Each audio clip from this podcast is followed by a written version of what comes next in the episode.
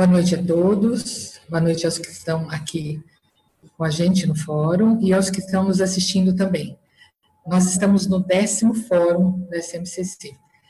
Muito feliz com isso, né, de a gente ter conseguido é, continuar o nosso fórum e, e tão bem aceito pelos nossos colegas aí fora. Então, muito obrigada da participação de vocês que estão aí com a gente há 10 fóruns. É, nessa semana nós já estamos com um protocolo que saiu né, na, na, conversa aqui do nosso fórum, protocolo do, do transporte público, foi revisado aqui pelo, pelo pessoal do núcleo mesmo, então já tem, já está no nosso site, quem tiver, é, quiser imprimir, né, para colocar em condomínio e colocar é, em espaços públicos também, pode ficar à vontade. Essa é ideia mesmo de, de usar esse protocolo para ajudar a população. E, mais uma vez, é, eu agradeço a presença de todos. Nosso papel aqui, dos 95 anos da nossa entidade, é continuar ajudando nesse momento da pandemia. E eu gostaria de passar agora para o nosso moderador, o doutor Marcelo Amade, que vai conduzir agora os debates. E antes disso, eu vou ler a lista das pessoas que vão participar essa noite com a gente. Secretário da Saúde de Campinas, Dr. Carmo de Souza. Departamento de Infectologia da Sociedade de Medicina, Dr. Rodrigo Angerami. Departamento de Patologia Clínica da Sociedade de Medicina, Dr. César Alex Calouro. Faculdade São Leopoldo Mandique, Dr. André Ribas, epidemiologista. Da Rede Marugatti, Dr. Carlos Arca a sala da situação. HC da Unicamp, Dr. Luiz Gustavo Cardoso, da CCIH, e hoje nós vamos ter a doutora Joana, pela Faculdade de Ciências Médicas da Unicamp, Joana Frois Bragança Bastos, diretora de graduação. O Hospital Celso Perro, da PUC, Dr. Flávio Simeão, chefe do pronto-socorro. Pela PUC, também, Dr. Joaquim Simões, diretor da Faculdade de Medicina. Hospital Vera Cruz, Casa de Saúde, Dr. Bruno Araújo, diretor técnico. Hospital Maria Teodora, Dr. Atila Venditti, diretor. Hospital Irmãos Penteado, Santa Casa de Campinas, Dr. Murilo Almeida. Pela Hospital Maternidade de Campinas, Dr. Carlos Ferraz, que é o presidente. Pela Unimed Campinas, Dr. Luiz Massari Filho, diretor da DASC. Hospital Galileu, Dr. Gustavo Faidiga, diretor técnico e na Associação dos Day Hospitals de Campinas, Dr. José Roberto Frank Amadi, que também é nosso vice-presidente. Algumas pessoas vão atrasar um pouco, né, porque tem alguns outros compromissos também, mas vão, vão entrar durante o nosso fórum. Boa noite a todos. Boa noite. Mais uma vez, obrigado. Bem-vindo a todos, né? Obrigado pela participação de todos vocês. Uh, eu vou aqui conduzir primeiro o giro dos hospitais e eu vou pedir de novo para sermos breves, né, para a gente poder trazer um dinamismo maior aqui para o fórum, de repente acabando um pouco mais cedo. Uh, hoje, conforme combinamos, a ideia seria apresentar a situação de momento, né, a evolução comparativa com a semana passada, quantos por cento de leitos estão ocupados, tal. E se vocês pudessem de alguma forma, dar alguma instrução de como será feito nas suas unidades a testagem dos profissionais de saúde, né, em linha com o que as notícias que saíram aí mais recentemente. Então, se algum de vocês já tem algum esquema montado para essa testagem, quando vai acontecer, onde vai acontecer, como é que o, que o profissional de saúde, onde ele vai procurar isso, né? Vocês já poderiam aproveitar aqui a oportunidade para anunciar, tá bom? Então, gostaria de chamar aqui primeiro, uh, representando o SUS, o Dr. Carlos Arca, que é da sala de situação intensivista do Hospital Mário Gatti, vai dar para a gente o panorama da rede Mário Gatti, que é o principal ponto de atendimento do SUS aqui na cidade. Boa noite, Dr. Carlos. Como que estamos aí na, na rede Mário Gatti? Boa noite, Marcelo. Boa noite, doutora Fátima. Boa noite, doutor Carmino e demais colegas. A situação do Mário da rede Mário Gatti, está estável da semana passada para cá a gente mantém uma ocupação em torno de 94% dos leitos de UTI. Dos 97 leitos disponíveis hoje, 91 estão ocupados. De leitos de enfermaria, mantemos uma ocupação em torno de 65%. Dos 240 leitos exclusivos para Covid-19, 155 estão, estão ocupados. Então, essa ocupação vem se mantendo, é, estamos dando conta de todo o, toda a procura para os nossos serviços. Né?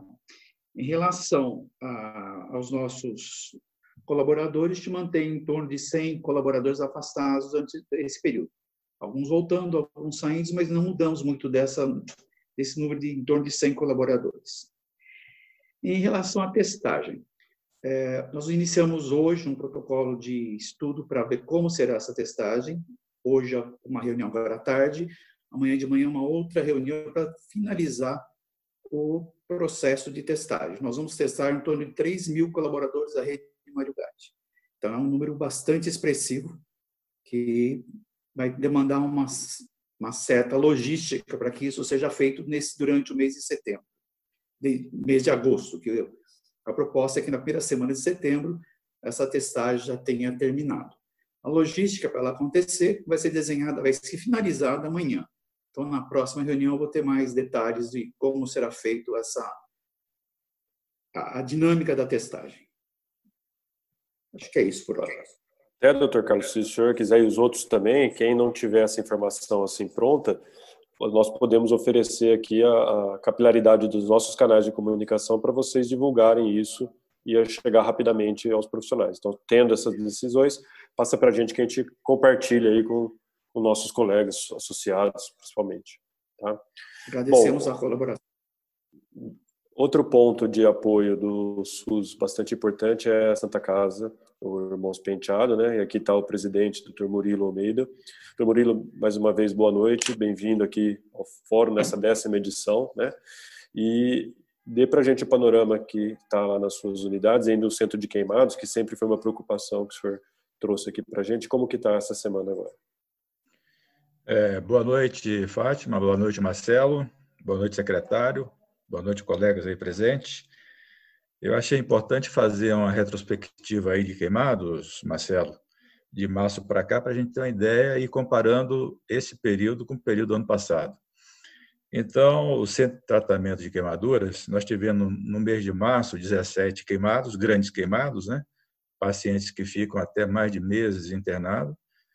Desses 17, nove queimados de origem do álcool, né, sendo 52%.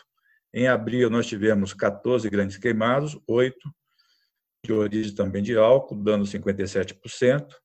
Em maio, 15 grandes queimados, 9 de origem do álcool, dando 60%. Em junho, 13 grandes queimados, 5 de origem também de álcool, dando 38%. Em julho, 14 e 6 de origem de álcool, dando 42%. No total, tivemos, nesse período de cinco meses, 73 grandes queimados. Destes, 37 grandes queimados de origem de álcool, dando 50,6%. Se compararmos com 2019, houve um aumento, secretário, de 82%, né, comparando com 2019. Então, é um número realmente alarmante né? E sabemos que o álcool é um dos principais veículos, né, da, dos grandes queimados. Em relação, Marcelo, à nossa a nossa enfermaria, a nossa UTI, nós temos hoje 33 leitos, 20 de UTI e 13 de enfermaria, que está fazendo dois meses e meio que estamos atendendo esses pacientes. Ao longo desse tempo, nós fomos abrindo essas enfermarias.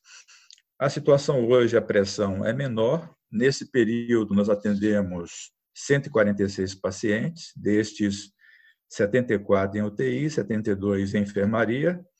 Né, número de pacientes que tiveram alta nesse período, 63, e número de óbitos, 26.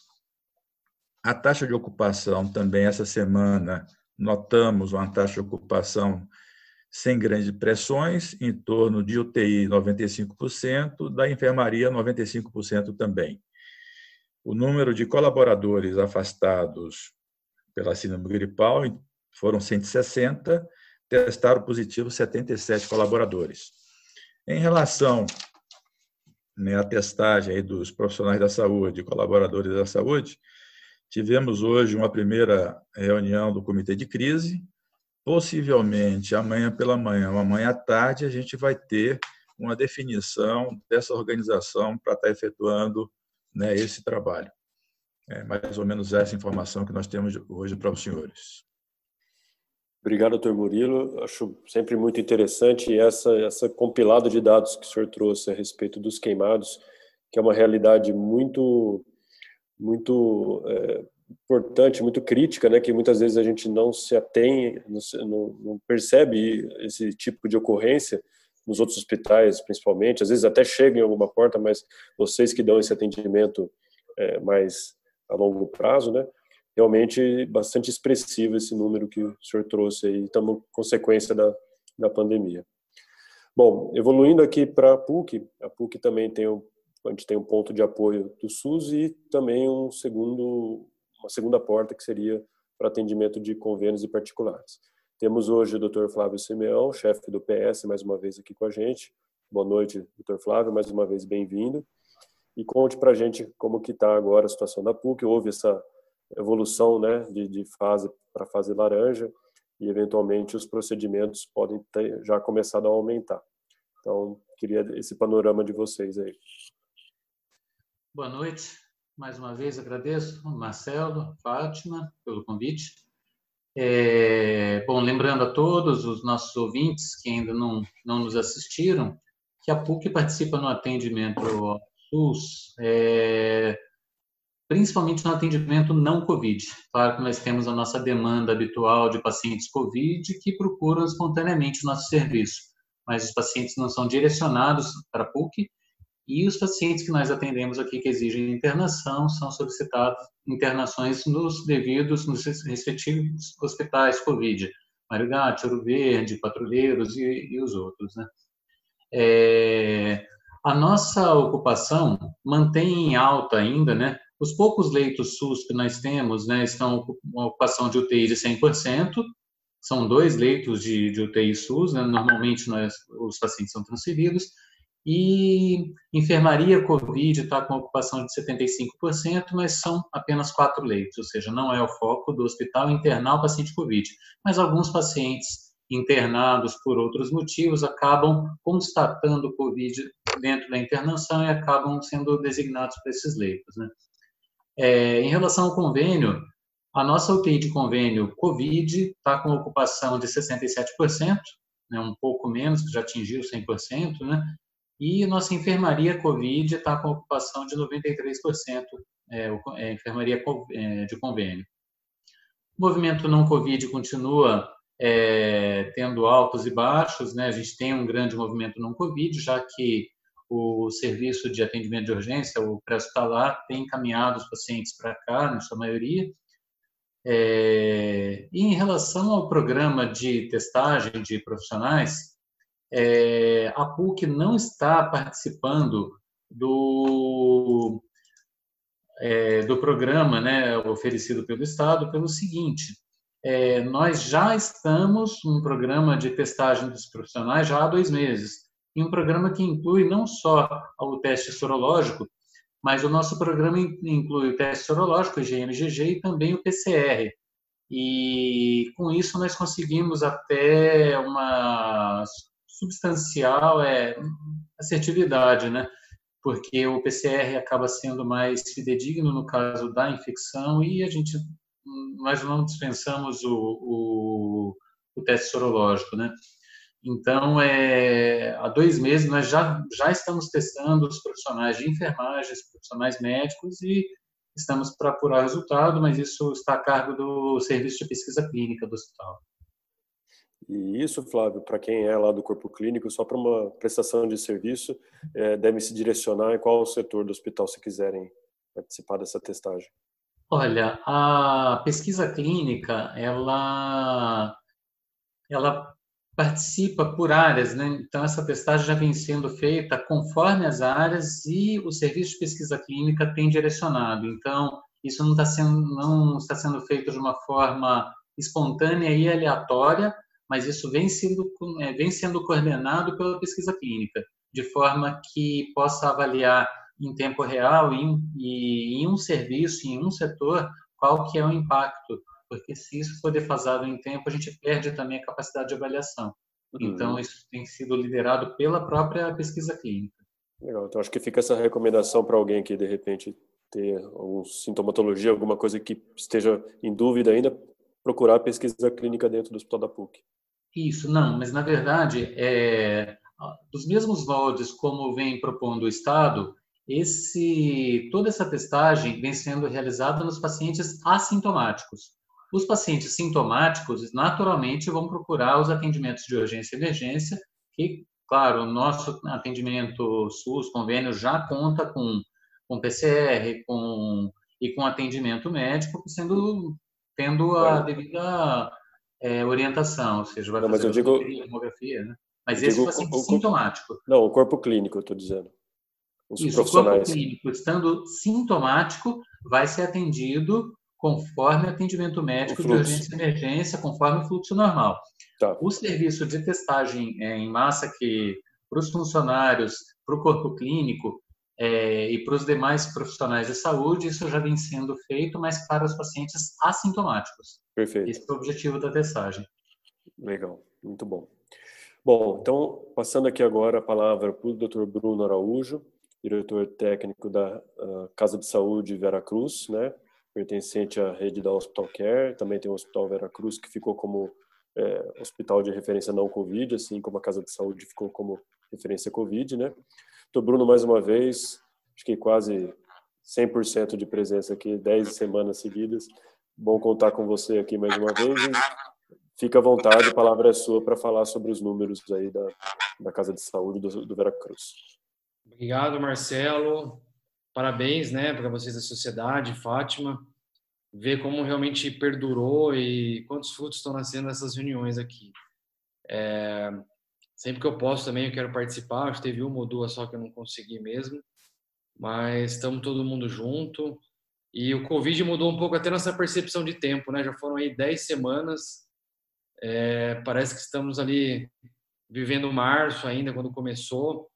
Enfim, o ano já está passando, né? E a gente e aí nessa nessa rotina, né? Acho que saímos um pouco da daquela contingência do do susto uh, e estamos nessa rotina Covid, né? E aguardando voltar para rotina não Covid ou diminuir um pouco é, esse, essa contingência na, no nosso dia a dia, no nosso trabalho, né? Hoje a gente discutiu algumas coisas no hospital, pensando já no cenário aí pós-pandemia, como é gostoso discutir outras coisas, né? Às vezes voltar a atenção para os nossos velhos problemas de sempre, né? Já da, da saudade deles. Enfim, uh, o hospital essa semana, em movimento de PS, ele continua estável, mantendo ali 90, 100 atendimentos no nosso pronto-socorro da Casa de Saúde, né? Que está direcionado para os quadros respiratórios. Julho tivemos um, um, um número maior de atendimentos, junho a gente fechou 2 mil atendimentos no PS. A gente deve chegar, fechar julho com 2.700, alguma coisa assim. Mas a gente viu um alívio na UTI nossa de convênio essa semana. A gente tem 20 leitos, está dimensionado para essa quantidade, e sempre estava batendo ali 17, 18 pacientes, isso há mais de um mês. E essa semana nós praticamente passamos a semana inteira com 10 pacientes de convênio internados. Tá? Os pacientes do SUS, a gente tem 18 leitos, ali parceria com a, com a secretaria. Nós, é, hoje, estamos com duas vagas, estamos com 16 pacientes. Uh, hoje tem, sempre, mas assim, a média de pacientes em ventilação caiu um pouco, mas em torno de sempre 25 pacientes aí em ventilação mecânica no nosso hospital. Uh, essa semana também gente atingiu a marca de 100 pacientes que foram submetidos à ventilação, né, desde o começo da pandemia, um número aí expressivo, né? A gente olha, fica realmente impressionado. Mas no geral é isso. Temos de colaboradores, a gente tem três afastados, cinco aguardando resultado, diminuiu muito mesmo a questão do afastamento de colaborador e de médico. Sobre a, a, a testagem, é, a gente também está estudando, a gente não está com o processo pronto. Eu acho que na semana que vem a gente pode informar, assim que tiver pronto antes da, da reunião mesmo. É, e o cuidado realmente é como serão interpretados esses exames, né, a escala de, para não buscar não impactar a operação, né? Você cumprir a, a determinação, fazer essa esse movimento, mas ter muito cuidado como vai interpretar os exames, quando vai afastar, quando solicita outro, em que momento, o cronograma dentro do, das é, das estruturas dos times para que essa é a nossa maior preocupação. Então, por isso, o cuidado de planejar e não fazer tudo certinho, não no, no susto, tá? Porque senão depois lá na ponta o paciente que pode ser prejudicado e isso a gente tem que ter muito cuidado, muito zelo mesmo, tá bom? Sim, é, de novo acho que a gente põe à disposição de todos vocês, né, os nossos canais para tentar comunicar aos colegas e assim que tiver tudo bem organizado. E, Bruno, uma outra situação anterior, você tinha até falado de números, é, compilado de, de, desfechos né, do hospital. Não sei se hoje você já queria falar disso ou deixar para uma outra ocasião. É, eu tinha, a gente levantou né, ali o trabalho médico da comissão de óbitos, que fez o fechamento de junho, e a gente achou bem interessante os resultados. O, o Dr. Carmo tinha comentado já também do, de como os resultados de Campinas têm sido bons. Eu acho que vale a pena a gente apresentar isso para os médicos, para o, para o público em geral. Eu estou esperando agora estar um pouco mais atualizado para a gente fechar julho. E aí eu fico à disposição para apresentar nossos dados. Eu acho que é bacana discutir. A gente mediu primeiramente o desfecho, óbvio que, que é, o, é o desfecho principal que a gente luta contra, que é óbito. Sabe que desfecho clínico, experiência do paciente envolve outras coisas, mas nesse cenário de pandemia, nesse cenário de guerra, a gente quer salvar a maior quantidade de pessoas. A gente pegou alguma literatura, alguns artigos que tinha no JAMA e comparou, realmente os nossos dados estão bem interessantes. Eu acho que a gente está mesmo numa cidade é muito bem provida né, de recursos humanos, é, poder de articulação, isso foi muito evidenciado durante a pandemia, que nos permite aí ter, ter uma média é, bem, bem, bem interessante, assim, que eu acho que nos dá mesmo a, a sensação de dever cumprido e a tranquilidade de, de saber que a gente procurou fazer o melhor e que isso surtiu efeito mesmo, tá? De forma objetiva, porque todos sabem, os colegas gestores, o desafio que foi você duplicar, quadruplicar a estrutura de UTI é, em pouco tempo, e o leito de UTI não é só você ter um monitor, uma cama, bomba de fusão, ventilador, né? Muito além disso, processo, treinamento, capacitação, protocolo, é, apoio à equipe, porque está todo mundo muito cansado, estressado e, e o problema ainda não foi sanado. A gente precisa manter o pessoal com foco, determinação, motivado. Então a gente vê dentro desse contexto os resultados que que os hospitais encontraram, assim, é, é muito bacana mesmo, sabe? Saber que a gente está na, na cidade, que a gente tem essa estrutura, dá uma, acho que um, um, conforto, né? Não um comodismo, mas um conforto muito grande aí. Parabéns a todos. Eu trabalho ali na PUC também. Ontem estava de plantão com o Flávio, abraço aí, Flávio, junto, né, Flávio? E é muito bacana também se circular nos outros hospitais e, e ver como está sendo tudo feito direitinho, enfim, o comprometimento das equipes. Então, mas é isso. Me coloco à disposição assim que a gente já tiver atualizado. Eu acho que segunda semana de, de agosto a gente consegue apresentar alguma coisa se o pessoal achar interessante, tá bom? Legal, fica combinado e fica também o espaço aberto aos demais, caso tenham esses números que queiram apresentar aqui, fiquem todos bem à vontade. Agora temos aqui da maternidade de Campinas, o Dr. Carlos Ferraz, eu acabei descobrindo que a maternidade encheu, né? Essa semana tive uma experiência pessoal e descobri que a maternidade estava cheia. Então, Carlos, bem-vindo mais uma vez. É, é, sempre bom contar com vocês aqui. Pode dar para a gente, por favor, o, o, panorama lá do hospital agora, que essa semana eu percebi que teve uma mudança. Boa noite, Marcelo. Boa noite a todos. É, você precisou lá com a, com a sua irmã, mas assim, a obstetrícia não para, né, Marcelo? Mesmo com Covid, aliás, isso é uma coisa que nós observamos. Aumentou até o número de partos. É, tanto nós estamos fazendo muito mais partos, é, tanto de pacientes do SUS quanto de saúde suplementar. É, o aumento que houve lá, nós estamos no segundo mês consecutivo de aumento, 134 em junho e, por enquanto, até agora, 140. Então, tem sido significativo o aumento em relação ao número de partos total. O hospital já faz uma média de 900 partos por mês. Então, isso tem... A obstetrícia não parou. Né?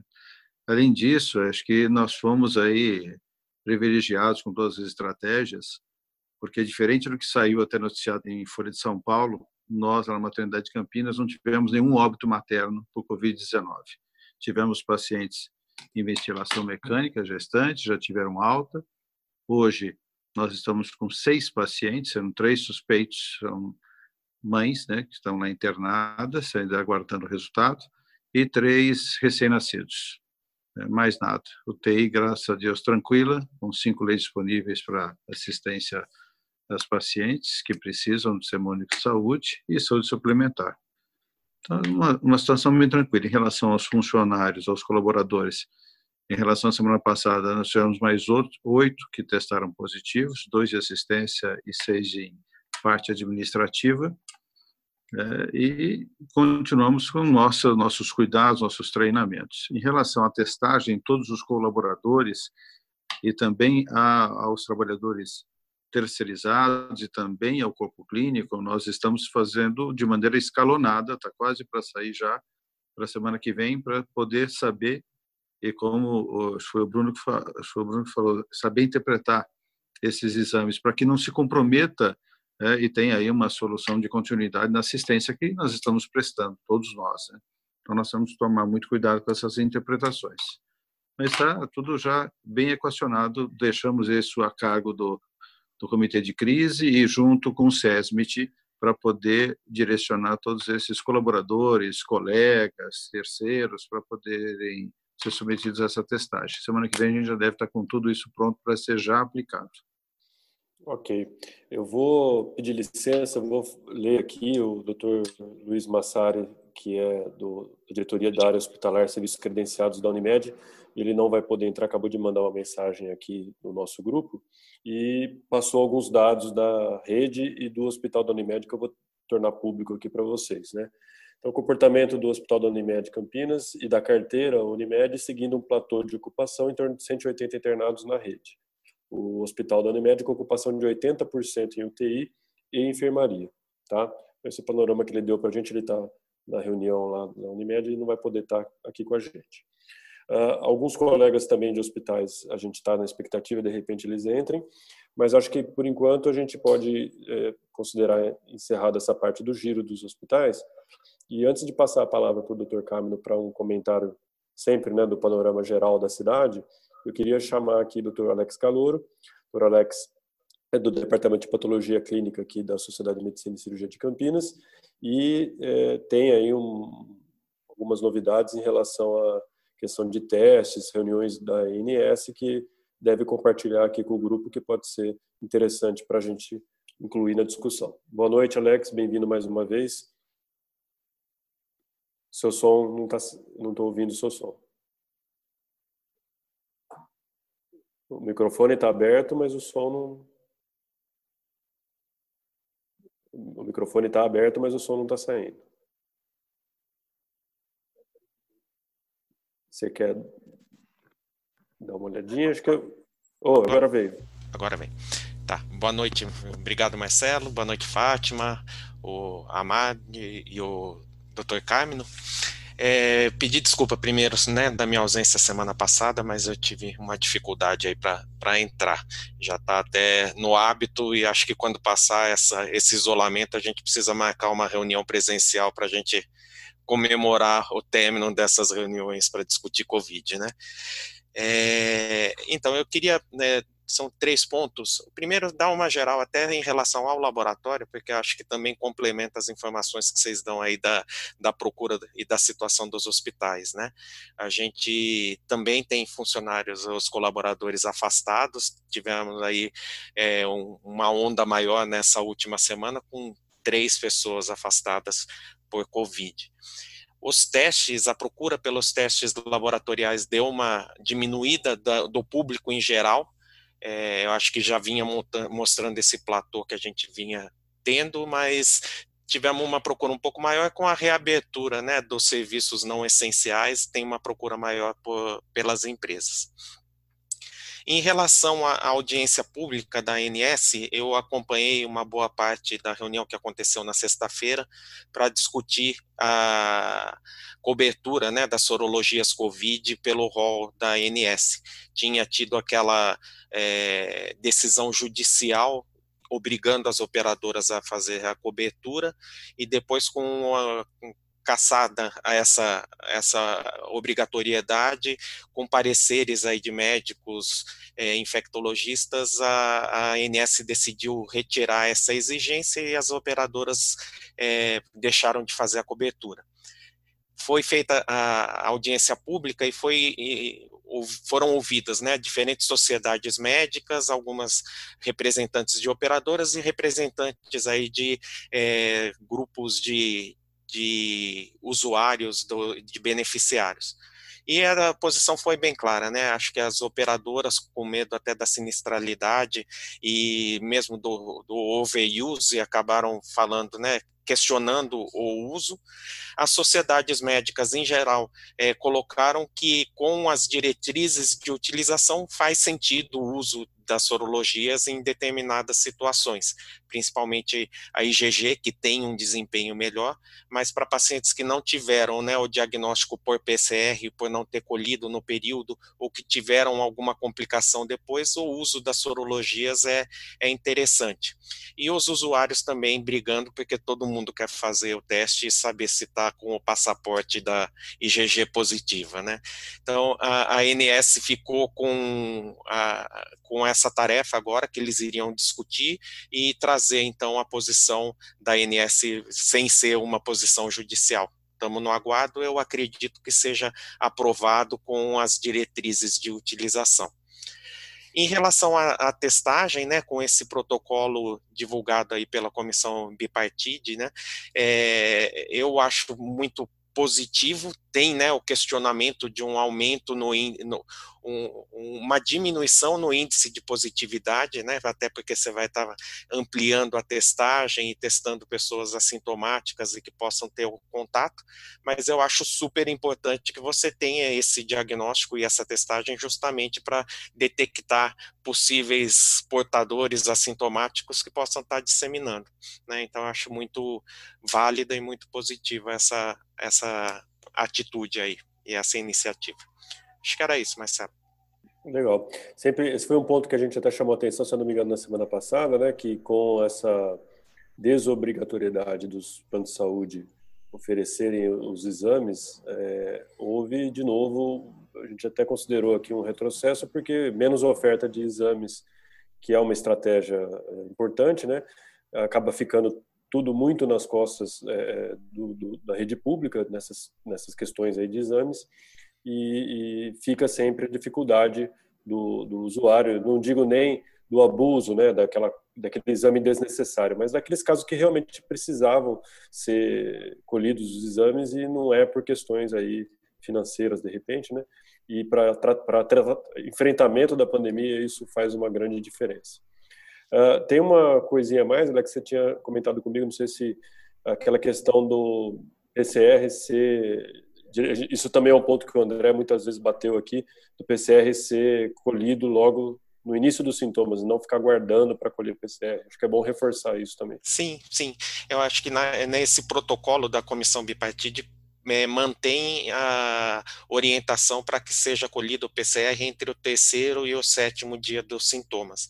E pelas curvas né, de evolução da, natural aí da, da infecção, a presença do antígeno pode ser detectada antes do terceiro dia de, de sintomas, até antes até do início dos sintomas você já pode ter a detecção.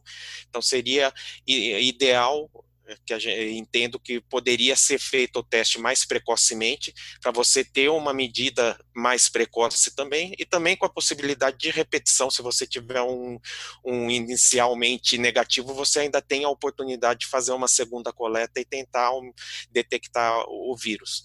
A gente entendeu né, no, na discussão da semana retrasada que isso era mais por uma questão de eh, otimizar os recursos né, e tentar diminuir o índice de falso negativo, mas você está perdendo também essa oportunidade. Eu acho que seria interessante aumentar essa janela de testagem, sim.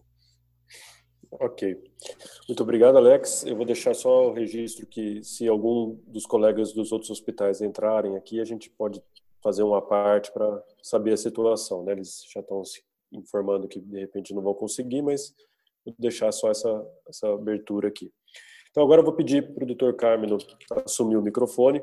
Acho que o doutor Carmino, além de dar o, o, sempre aquele panorama geral, né, aquela visão macro que os hospitais aqui colocam para a gente, mas ele como gestor tendo acesso aos números assim é, real time, né, consegue dar esse panorama macro e também já comentar, né, primeiros dias aí da cidade na, na situação laranja com reabertura, então essas impressões iniciais, doutor Carmen, mais uma vez muito obrigado por estar aqui com a gente. Também é outro que vai ganhar um, um, um voucher de, de uma carteirinha de sócio aqui, porque sempre está presente, né? Depois a gente pode fazer até uma brincadeira, dar um prêmio para quem está mais presente. Bem-vindo mais uma vez. Pode. Obrigado. Obrigado, Fátima, Marcelo, meus amigos aí, meus colegas. É muito legal a gente estar tá, tá junto aqui. É, eu tento vir. Uma, o trabalho de secretário da saúde é absolutamente imprevisível. Né? A gente tenta se organizar, mas é muito, muito cheio de, de variáveis aí que vão acontecendo ao longo do dia. Uh, eu eu acho que nós estamos vivendo um momento de eu vou começar com essa com essa história da fase laranja, Marcelo, que eu acho que é importante a gente nós já tivemos na fase laranja há algumas semanas atrás e não tem nada a ver com a fase laranja de agora a fase laranja que a gente viveu lá atrás era uma fase laranja de ascensão de casos, de ascensão de morte, ascensão de ocupação de leitos de UTI. Tanto que a gente tentou segurar e, apesar de ficarmos quatro semanas na fase laranja, na verdade, duas, a gente manteve restrições de fase vermelha, porque a situação era de, era de vermelho, não era de laranja. Né? É, agora nós estamos vivendo uma situação diferente. Dia a dia, o que a gente vê é uma redução da, da pressão sobre a utilização de leitos de UTI, de leitos de retaguarda. Hoje, pela primeira vez, nós temos uma taxa de ocupação de leitos de UTI inferior a 80% na cidade e isso vem caindo dia após dia.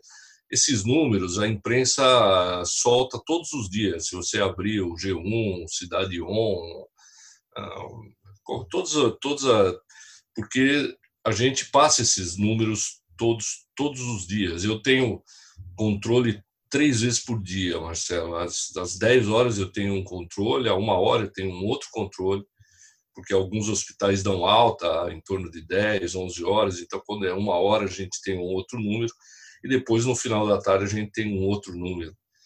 E semana passada eu já tinha dito a vocês, havia uma certa estabilidade, agora não, a gente vem realmente de, eu diria, de, de domingo para cá, sempre muito mais leito disponível do que do que a utilização de leitos. Eu estou falando na cidade toda, não é na cidade, não é só no sistema SUS. O sistema SUS sempre é mais pressionado, mas é, é, por, porque, é, claro, a população é bem maior que utiliza e mas a gente vem, uh, vem melhorando, vem, vamos dizer, despressurizando, usar uma palavra, despressurizando o sistema como um todo.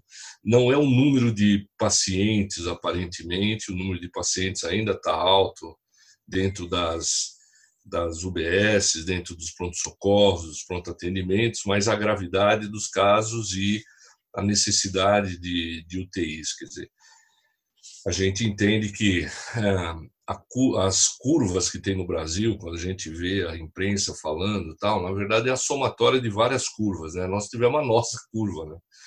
E, e hoje de manhã, por exemplo, teve a reunião do comitê, várias, vários departamentos vão mostrando seus dados e a gente tem, é, tem a esperança de evoluir para a fase amarela já na próxima semana. Essa semana a gente não muda de fase, porque as, as evoluções de fase elas só ocorrem a cada 15 dias. A regressão de fase pode acontecer semanalmente. Então, por exemplo, provavelmente amanhã a região do Vale do Ribeira vai regredir para a fase vermelha, porque a situação piorou muito lá. Né? Então, como aconteceu na região de Piracicaba, também acabou voltando para a fase vermelha. A situação em Ribeirão Preto ainda é bastante tensionada, ainda bastante pesada. Então, a evolução que a gente tem é que nós devemos progredir. Agora, é, a cautela é absolutamente mandatória nesse momento. Não tem triunfalismo nisso, ninguém. Não, não, nós temos que manter uma vigilância absoluta sobre todos os movimentos. Vocês não têm ideia, Marcelo, a pressão que a gente sofre todo dia da área da cultura. Legítimas, as pessoas querem trabalhar, querem voltar a trabalhar. Hoje, vocês viram o decreto onde a gente liberou aí as, as cirurgias eletivas, foi uma coisa que a gente discutiu numa das nossas reuniões, e eu acho que.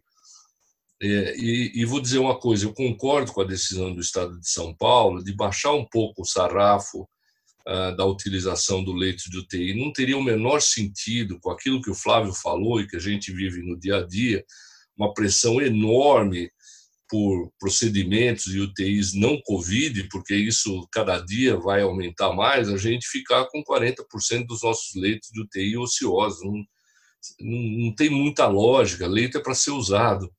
E, e é para ser usado com aquilo que melhor a gente possa usar. Né? Então, eu acho que houve uma, uma mudança de, de padrão, de paradigma, lá, de parâmetro, e acho que isso isso é, é bom assim para o sistema todo. Não não podemos olhar só a Covid porque a vida continua. Ela polarizou a nossa vida, ela praticamente nos consumiu e consome ainda 90, 95%.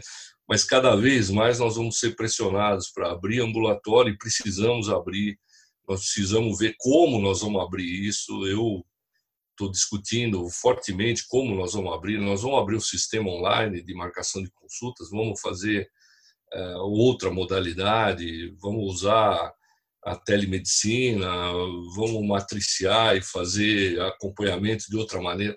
Enfim, nós estamos discutindo como é que nós vamos fazer. Eu sempre soube, sempre disse que era muito fácil entrar nisso, mas sair vai ser muito, muito delicado. É, os ajustes são extremamente tênues, aí as pressões são enormes para cada lado que você olha. Então, eu eu tenho a impressão, mas nós vamos ter uma próxima reunião ainda na próxima quinta-feira, onde eu vou dizer para vocês exatamente qual é a probabilidade de nós avançarmos para a amarela. Mas o que eu sinto é, no nosso dia a dia, como as coisas vêm evoluindo, que nós teremos condição de evoluir para a fase amarela e vai ser mais desafiante, porque quanto mais a gente abrir, mais desafio nós vamos ter. O fato é que é, a evolução da nossa curva, ela, ela mostra que vem, vem caindo e a gente precisa tomar muito cuidado para não jogar fora, não digo tudo que nós conseguimos, mas jogar fora uma boa parte do que nós já conseguimos. Né? A próxima semana, Marcelo, nós vamos ter um inquérito de base populacional que foi organizado pelo Devisa junto com o Departamento de Saúde Coletiva, a Rita, tá, a Rita esteve aqui conosco. Nós já fizemos esse primeiro inquérito, eu esperava ter feito com um intervalo de quatro semanas entre um e outro, mas eles próprios acharam melhor alongar um pouco esse intervalo, então será feito com aproximadamente seis semanas entre os dois inquéritos de base populacional. Então, na segunda-feira começa são mais ou menos duas mil pessoas que vão. É, a aleatorização foi feita é, pelos técnicos todos, a cidade inteira vai ser visitada e aproximadamente duas mil pessoas vão ser testadas de maneira aleatória na cidade, para a gente ter ideia de quanto nós temos de pessoas contaminadas. Se o dado do primeiro inquérito se mantiver, nós devemos ter em torno de 70 mil pessoas já contaminadas na cidade de Campinas, aproximadamente. Porque nós tivemos, se vocês se lembram, no primeiro inquérito de base populacional, 3,8 uh, ah, acima do, do que nós vimos. Nós hoje temos 18 mil uh, pacientes confirmados por PCR né, na cidade e Se esse número de 3,8, 4 se mantiver, então isso vai jogar para 70, 80 mil pessoas contaminadas na cidade. Né? Mas isso não dá para dizer agora, vamos fazer. O outro que vocês falaram, que eu não sei se o Rodrigo ou a Valéria estão com a gente aqui, se tiver, eles podem explicar melhor, que foi essa, essa decisão do governo do Estado de São Paulo de testar os profissionais de saúde, que nós concordamos. Eu acho que é absolutamente necessário, então está tendo um planejamento para que isso seja feito, seja feito pelas entidades. Eu até agradeço o Marcelo, o Marcelo colocou a sociedade à disposição, mas na verdade, a ideia não é só os médicos, nós vamos testar todos os outros profissionais, enfermeiros, técnicos de enfermagem, outros profissionais, farmacêuticos, todos que trabalham. Então, vai ser feito isso.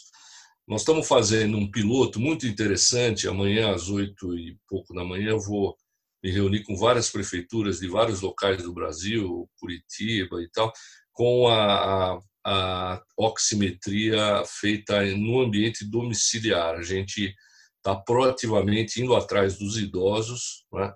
e a gente sabe que os idosos têm mais dificuldade de vir até as UBSs, ou eles, eh, enfim, quer dizer, existem várias razões.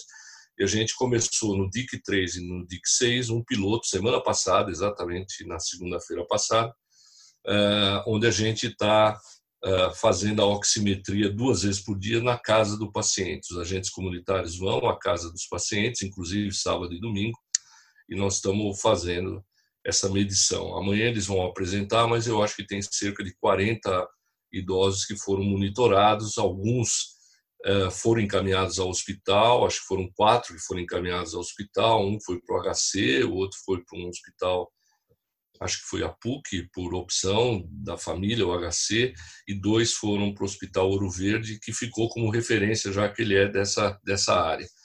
A gente sabe que a hipóxia silenciosa é um problema sério, isso a gente não sabia no começo, a gente até orientou os pacientes de maneira equivocada, hoje a gente sabe que não deve esperar ter a falta de ar para ir, quer dizer, então esse monitoramento, é, esse piloto vai ser feito, a gente recebeu uma doação muito significativa do, Banco Itaú de centenas de oxímetros e vamos receber mais alguns do Ministério. E talvez, se isso realmente tiver sentido, a gente vai ampliar um pouco esse trabalho, é, principalmente nas áreas de maior vulnerabilidade. Em relação à questão dos queimados, muito rapidamente, Murilo, o, o Flávio me passou esses dados, eu já sabia, e isso é, era esperado. Na hora que você libera o álcool 70 líquido é e todo mundo fica em casa, a tendência é que você comece a ter mais acidentes domésticos e acidentes com álcool. É, isso não tem muito como mudar agora. Vai ter que esperar passar a pandemia. A Anvisa vai ter que revogar a permissão do álcool líquido 70, né? Porque isso foi foi liberado excepcionalmente para o atendimento da da, da pandemia. Nós somos um grande produtor de álcool, o álcool é barato, ele é disponível, só que a gente paga um preço e esse é o preço tangível que foi, foi falado pelo, pelo Murilo. Eu queria só uh, finalizar uh, dizendo essa semana, não sei se vocês assistiram, na BBC de Londres teve um, uma matéria que a matéria na verdade era para uh, falar do, do processo de genocídio contra o presidente do Brasil, mas eles acabaram mostrando um sistema de saúde de uma cidade do Brasil que, por coincidência, foi Campinas. Né? Então, eles mostraram uma clínica privada de idosos, onde tinham alguns cuidados dos idosos com a família, mostraram ah, o ouro verde foi mostrado, tem uma imagem a Marta, uma nossa, uma médica que é uma das diretoras lá falou um pouco a BBC, então pegaram Campinas e pegaram o sistema. É, não sei por que mostrar a cidade um pouco fechada, enfim. A matéria é pouco boa, um pouco ruim, é, né? mas de qualquer maneira curioso de ter escolhido a nossa cidade dentre milhares de cidades que tem no Brasil. Eu acho que é isso. Eu é, os números são públicos, né? A gente chegou a 700 mortes hoje. O nosso coeficiente de letalidade é de 3,9. nós temos 18 mil casos confirmados por PCR, Uh, existe um número muito maior de casos descartados, mais do que o dobro de casos descartados também por PCR. Uh, a morte nos constrange muito. Eu juro que eu nunca esperava ser secretário de saúde e viver uma situação de ver tanta gente morrendo. Isso não desequilibrou o sistema uh, nem de saúde, nem o sistema funerário, como a gente viu em outras cidades.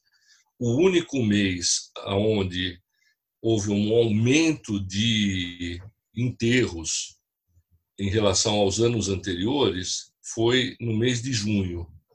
No mês de junho, o número de, de sepultamentos em Campinas foi 17% maior do que nos anos anteriores. Em maio não foi maior, em abril não foi maior, em março não foi maior, julho não temos os dados ainda. Talvez não seja, porque junho eu acho que foi o mês que a gente teve maior letalidade. Julho já, já a gente já tem as curvas diminuindo. Todas as todas as curvas que a gente olha, que a gente talvez só o número de casos que ainda eu acho que se mantém num platô, já caindo um pouquinho, mas no restante vem caindo. Então, é, eu acho que a gente está conseguindo é, superar a, essa fase mais dura sem colapsar o sistema de saúde. E acho que isso se deve ao trabalho de todos nós. Eu tenho certeza que a área pública, o município, a Unicamp, com o HC e com o AMI, que acabou entrando no jogo, a rede privada, essa parceria, eu acho que a gente pode, nesse momento, dizer que não colapsamos o sistema de saúde, não colapsamos o sistema de funerário, vivemos muito na, na na, no fio da navalha, eu diria assim, no limite, eu ia ajustando o limite. Quem convivia comigo sabe que eu ia ajustando, ia pedindo ajuda, Murilo, me ajuda, Bruno tal.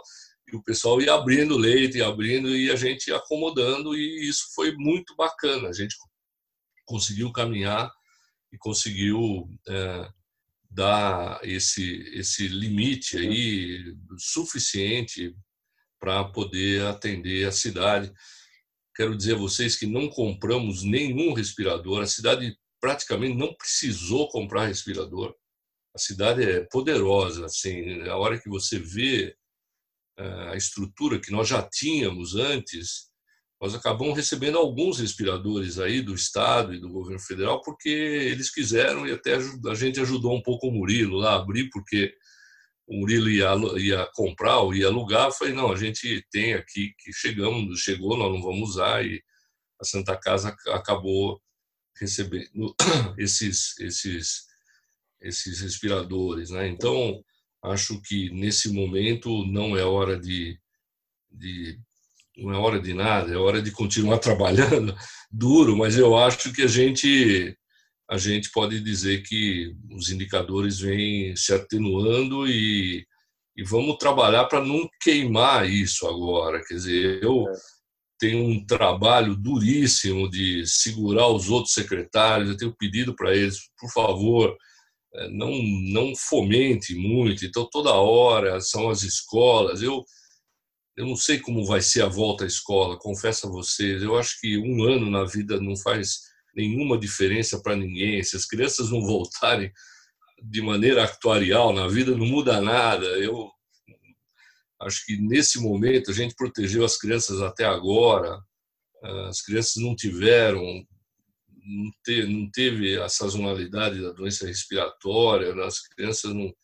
Então, uma série de, de subprodutos até favoráveis nós tivemos nessa, uhum. nessa pandemia. Uma hora nós vamos o, o Carlos falou uma coisa importantíssima aqui, quer dizer, isso foi matéria de jornal, mas não matéria de jornal, foi alvo de uma publicação científica essa semana mostrando o desastre do atendimento obstétrico às mulheres brasileiras com Covid-19. Isso não aconteceu na cidade de Campinas. Eu já tinha falado semana passada e vou reforçar porque agora os dados são públicos, já não é uma informação que a gente sabia, tal, está publicado isso em revista internacional, jornal falando.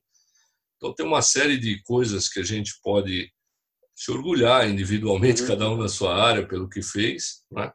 e continuar juntos aí, porque nós temos ainda uma longa estrada pelo caminho. Eu acho que a, a, me preocupa, me preocupou um pouco a semana passada, um pouco de triunfalismo em relação à vacina e tal.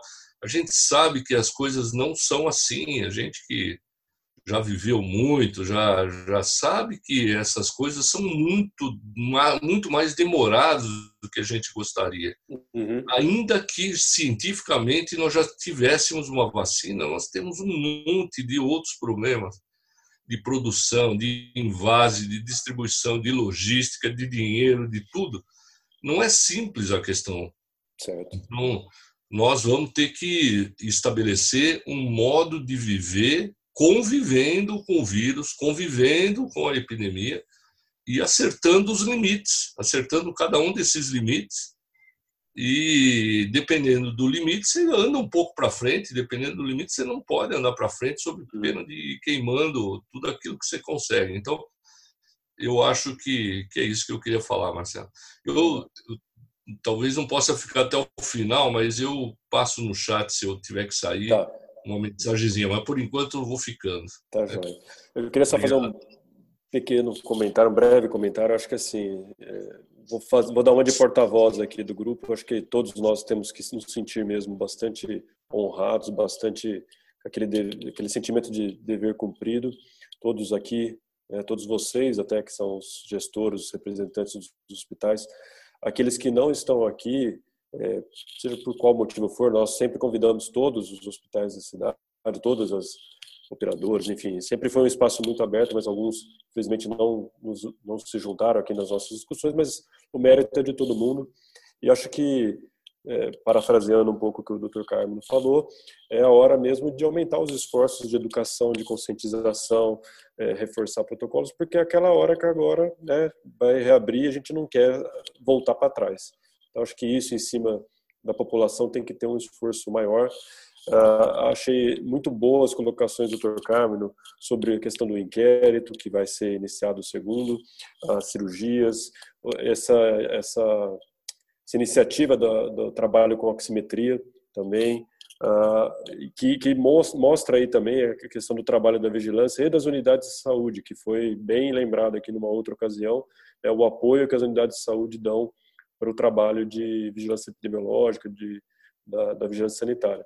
Então, acho que isso tudo é, é, conquista da nossa cidade, já de antes e agora, sim, até um reforço, essa camaradagem entre os serviços, essa união de vamos lutar contra o objetivo comum, sem viés político, nada disso. Acho que isso tudo, eu queria fazer esse comentário aqui só para deixar registrado.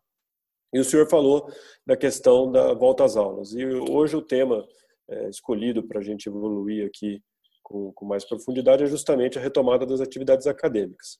Aqui hoje a gente tem a doutora Joana Bassos, que é diretora de graduação da Unicamp, e presente aqui o doutor André Ribas, pela São Leopoldo Mandic. Doutor Joaquim Simões, que é diretor da PUC, a gente está aguardando ele entrar aqui a qualquer momento. Eu vou começar com o André, e aí eu vou falar para o André, na verdade, tem duas tarefas, é fazer aquele comentário geral que sempre faz aqui do, do, semanal da nossa situação e já puxar o tema da retomada das atividades acadêmicas, falando lá pela eh, realidade que a São Leopoldo Mandic está se preparando. Boa noite, André. Obrigado mais uma vez pela sua presença.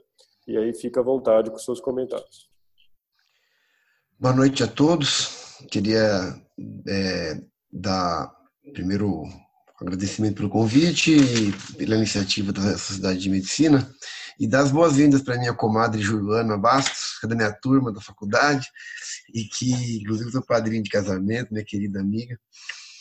Um abraço para o João, para o Pedro, desculpa, o marido dela, que obviamente não está aqui porque não tem nada a ver, porque ele é economista. Mas, enfim, é, é, eu queria é, dizer a todos que é um prazer estar aqui na décima, no décimo evento, né? Acho que é importante que o, o professor Carmen, né, como secretário de saúde, acho que é importante destacar a sua presença. Acho que é uma, uma atitude bastante é, nobre e, e é importante uma demonstração de, de apreço à, à nossa sociedade. Eu acho que a gente tem que destacar essa presença que é, é bem importante, mesmo diante de tantos compromissos que tem na secretaria. Concordo é, com o Dr. Carmino sobre esse momento, né? Que é um momento da gente que é um momento de celebrar a diminuição do número de casos, mas é um momento que a gente vai ter que ter bastante cuidado, porque justamente agora o, risco de, de ter um, um, um, aumento no número de casos se a gente descuidar, né? Então acho que essas medidas de é, testagem de profissionais de saúde, acho que intensificação de testagem, inclusive por parte de algumas é, empresas que estão voltando às atividades, né? É, e, e, é, e é uma coisa que a gente tem visto né, que tem sido uma prática bastante tá se ampliando, né? Então acho que isso aí é uma, uma importante alternativa.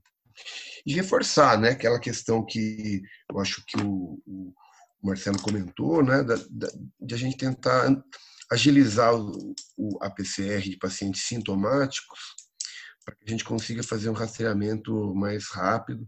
E eu acho que a gente precisa, que ainda ainda acho que o, o, o rastreamento é uma é uma ferramenta que a gente que é importante para a gente isolar e fazer quarentena dos contatos do trabalho, né? Porque hoje está previsto no manual do Ministério apenas a quarentena dos contatos domiciliares. Eu, eu é uma sugestão que eu gostaria de reforçar de que eu acho que o, município ele pode ser um pouco mais é, proativo e, e fazer quarentena ativa dos contatos próximos, logicamente, o critério que o Ministério já usa, que é menos de um metro e meio por 15 minutos, ou contato físico, né, é, dos, dos contatos do trabalho, porque eu acho que isso vai começar a acontecer com maior frequência, o transmissão no trabalho em razão do retorno das atividades. Fica aí essa sugestão mais uma vez.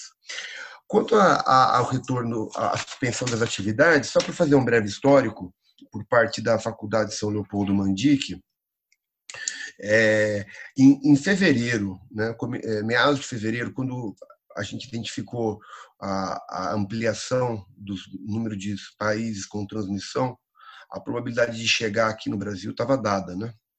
Então, é, tinha uma plataforma que era utilizada mais para pós-graduação, que era de, de ensino à distância, que chama Blackboard, e ela foi já encomendada para a empresa de informática para que ela fosse adaptada para toda a graduação.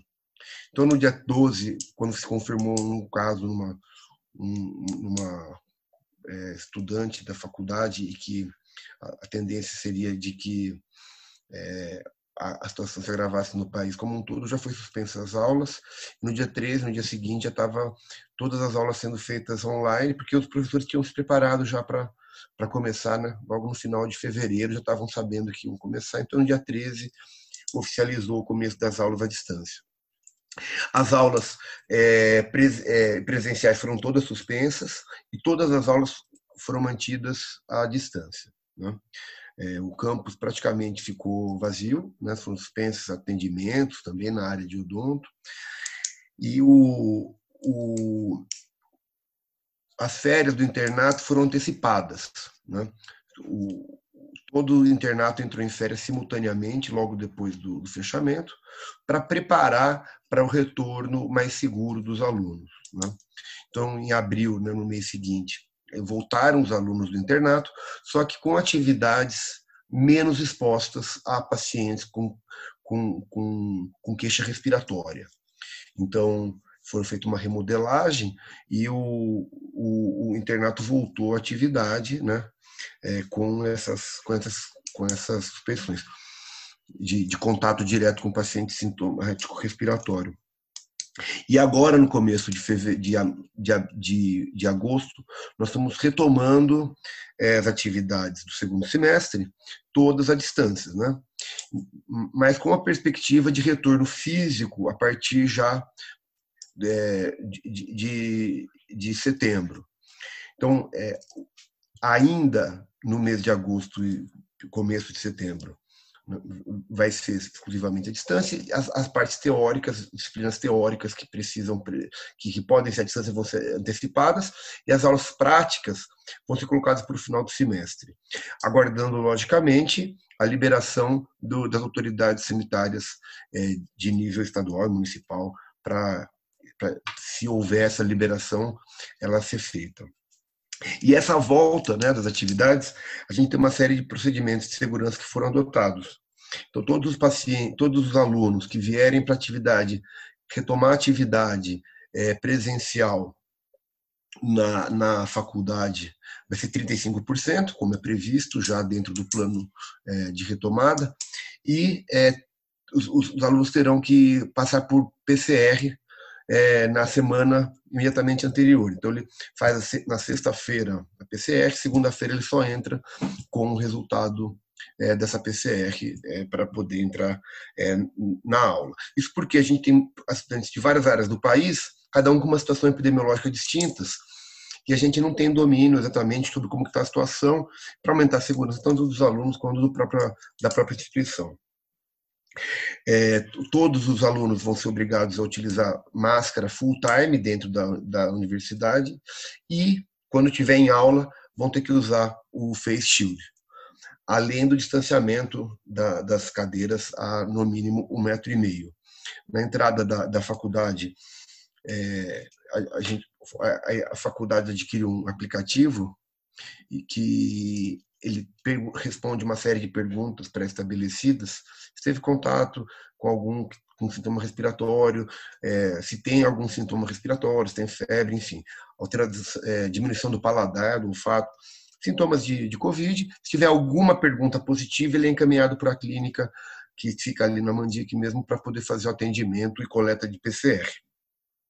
Os contatos próximos dele na sala vão ser suspensos também, né, até o resultado da PCR, e os contatos domiciliares também, e rastreamento de todos os contatos que eles tiveram no período de dois dias anteriores ao início de sintomas. Bom, isso é, é do ponto de vista do foco no aluno, né, e, e as aulas vão ser, a, a, os, os, ambientes vão ser é, com lotação de 35% só para poder dar o distanciamento mínimo de, de um metro e meio entre as cadeiras. A, toda a parte de, de restaurante é, foi, foi modificada para ter barreiras físicas, as mesas foram divididas por acrílicos, uma série de adaptações, inclusive na parte de, de, de, de é, higienização da parte de odonto, porque é, uma, é altamente é, gerador de aerossol, né? O, então tem, foi desenvolvido até um, um, um, um bloqueio que foi é, desenvolvido pela própria faculdade para cobrir o, o, o paciente, para não ter contato com a secreção respiratória, é, a secreção que gera a maquininha, a, o autorrotação lá, o, o equipamento. Bom, enfim, então é, a gente está pronto para voltar com 35% e, e com essas, essas medidas. Então, a gente acredita que são, são medidas que, que são suficientes. Logicamente que vamos ter que testar para ver se realmente vai ser suficiente, mas a gente acredita que com essas medidas a gente diminui bastante o risco de, de ocorrência é, de, de, de, casos e eventualmente surtos na, na, na faculdade. Acho que é basicamente isso, né? Acreditamos que é, os profissionais de, de, de saúde, né, eles, eles vão estar expostos agora, depois, vai ser parte da clínica, eles vão precisar ter um aprendizado da biossegurança para a prática clínica cotidiana no futuro. Então é isso. Legal. Obrigado. Legal. É, até esqueci de chamar a atenção aqui, mas acho que todos os hospitais aqui presentes, a, a Rede Mário Gatti, Irmãos Penteado, a PUC, uh, o Veracruz, todos têm programa de residência médica dentro aí de anestesia, cirurgia, enfim. E acho que entra também nesse debate, fiquem à vontade. Eu vou passar a palavra agora para a nossa convidada especial, a doutora Joana, diretora de graduação do, da FCM da Unicamp. Bem-vinda aqui ao grupo, Joana. Seja muito bem-vinda por todos e, e fique bem à vontade. Eu vou só fazer algumas perguntas mais provocativas para fazer o debate ficar mais interessante. Então, além disso que o André expôs, que são medidas de, de preparatórias ou medidas de, de contingenciamento para começar as aulas, que, que dando destaque aí para todas elas que o, que o André enumerou, é, como que fica, vamos dizer assim, do ponto de vista de, de aprendizado, né, de, de, currículo, situação do internato, situação de residência, né, os outros serviços aqui também podem é, participar dessa discussão, frente a esse ano letivo que foi totalmente atípico. Boa noite e pode pegar o microfone. Tá joia, obrigada. Boa noite a todos. Muito, foi muito bom estar aqui e ter essa, esse panorama geral da cidade, que a gente fica dentro do hospital. Eu estou aqui na minha sala do CAISME e uh, a gente trancadinha, sem ninguém, por isso que eu tirei minha máscara, tá bom? É, e a gente vê, a gente não tem essa noção tão completa, foi muito interessante poder acompanhar vocês. É, em relação à Unicamp, é o, o, nosso, o nosso panorama foi um pouquinho diferente. A gente até, como o André falou, a gente, em fevereiro, fez treinamento para os alunos de paramentação, quer dizer, quando a gente começou a ver que a coisa estava chegando perto, o nosso cuidado foi maior com os alunos. Uni, o reitor da Unicamp suspendeu as atividades em 13 de março, e nós suspendemos todas as atividades em 13 de março, menos o internato. Ficamos com o internato com atividades de plantão até abril. E quando saiu também uma recomendação, tanto um, a, a, reitoria prorrogou o, o, retorno das aulas indefinidamente e saiu a, as orientações da Secretaria Estadual de Educação, a gente suspendeu as atividades de internato, o que aconteceu em Botucatu, aconteceu na Escola Paulista, não aconteceu na USP Ribeirão, enfim, isso foi um pouco heterogêneo. E agora a gente está retornando com essas atividades. Então, o nosso panorama é um pouquinho diferente do panorama da São Leopoldo, que manteve as atividades de internato. Para o retorno, a gente fez PCR para todo mundo, então só pôde retornar quem tinha PCR é, negativo. E aí, já trazendo assim, eu queria colocar que a gente tem na, três grandes grupos como coordenador de ensino que a gente precisa é, se preocupar. Grupos em que o ensino remoto pode ser bastante utilizado e com prejuízo óbvio, mas não tão grande, grupos com um, um, um, um híbrido, que é terceiro e quarto, e o internato, que a gente manteve o ensino teórico, na verdade, do primeiro ao sexto ano, a gente manteve a atividade teórica remota, assim como a São Leopoldo Mandique, no dia seguinte do, do da paralisação, a gente já estava ministrando aula é, online, mas é, existem algumas. Primeiro, eu vou falar dessa questão do internato, que eu acho que é uma questão que preocupa. Embora a gente retornando ou mantendo o internato, a gente tem uma, uma alteração do campo de prática extremamente acentuado em qualquer lugar. Então, assim, no HC a gente não tem, os ambulatórios que os alunos iam, uma boa parte não está funcionando, ou está funcionando, está com um, dois pacientes. É, a, as enfermarias não Covid, cirurgias é, eletivas não estão acontecendo. Então, a gente, essa turma que vai sair de sexto ano, ela é uma turma que não vai sair formada igual às anteriores.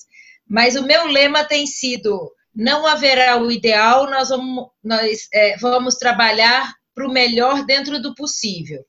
Então, o que a gente fez? A gente mapeou os campos de prática essenciais e quais são as competências essenciais para a formação do médico generalista. É claro que a carga horária de ensino do curso da Unicamp é mais de mil horas acima da carga horária do MEC, então a gente tem aí uma gordura para queimar, nosso aluno tem, é exposto a, a, a, muito mais do que a maioria das, das escolas médicas, mas mesmo assim a gente tem que ter esse cuidado. E essa é uma atenção que eu estendo para os residentes. Quer dizer, no, que competência aquele aluno tem que ter quando se forma, que competência o R1 tem que ter, que competência o R2, o R3, o R4, e, se, e como a gente vai ajustar esse campo de prática. Então, essa é uma questão que tem nos preocupado muito.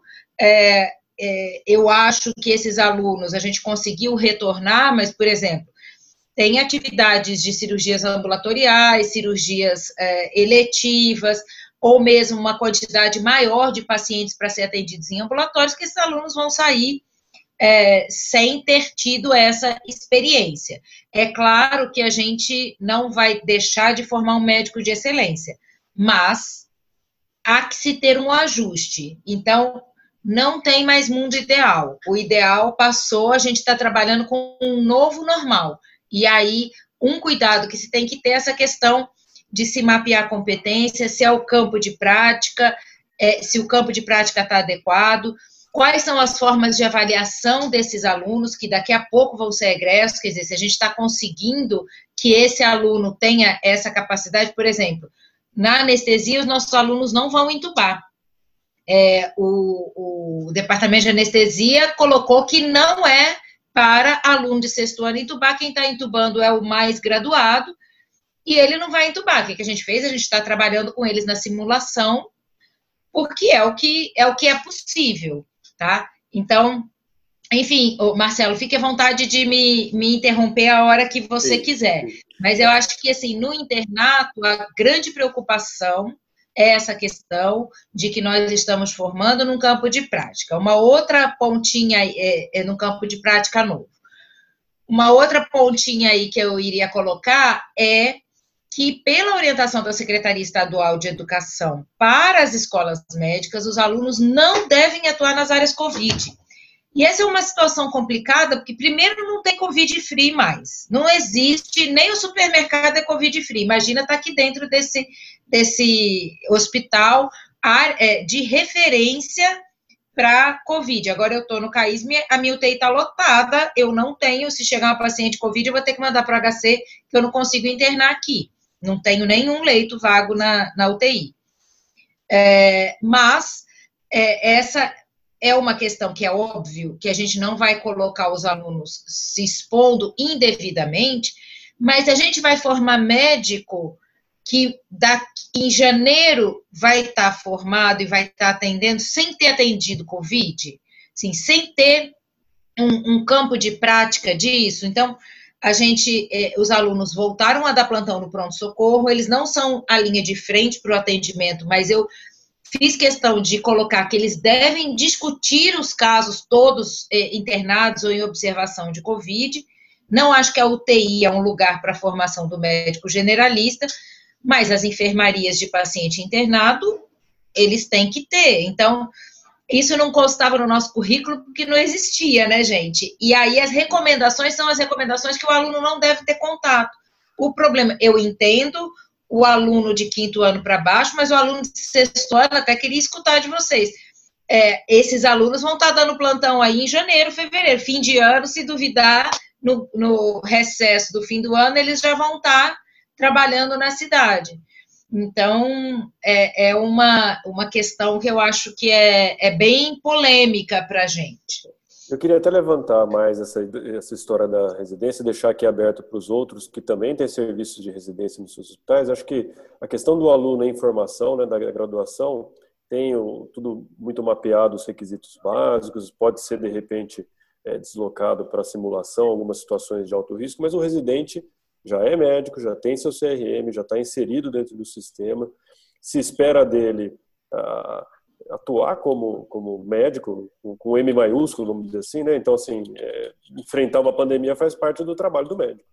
Então, como que vocês estão vendo esse ano de residência e mais? Como que vai ser o ano que vem de residência? Porque tem uma turma nova chegando e os que estão aí vão sair, não vão sair, vão, a residência vai ser ampliada, enfim queria também jogar um, um pouquinho mais de pimenta aí nessa discussão. Então, acho que, eu, Fábio, eu queria te chamar até para, de repente, dar um panorama aí da PUC, o doutor Joaquim até agora não conseguiu entrar, e, e perguntar para vocês como é que vocês estão vendo o serviço de residência dentro do serviço de vocês.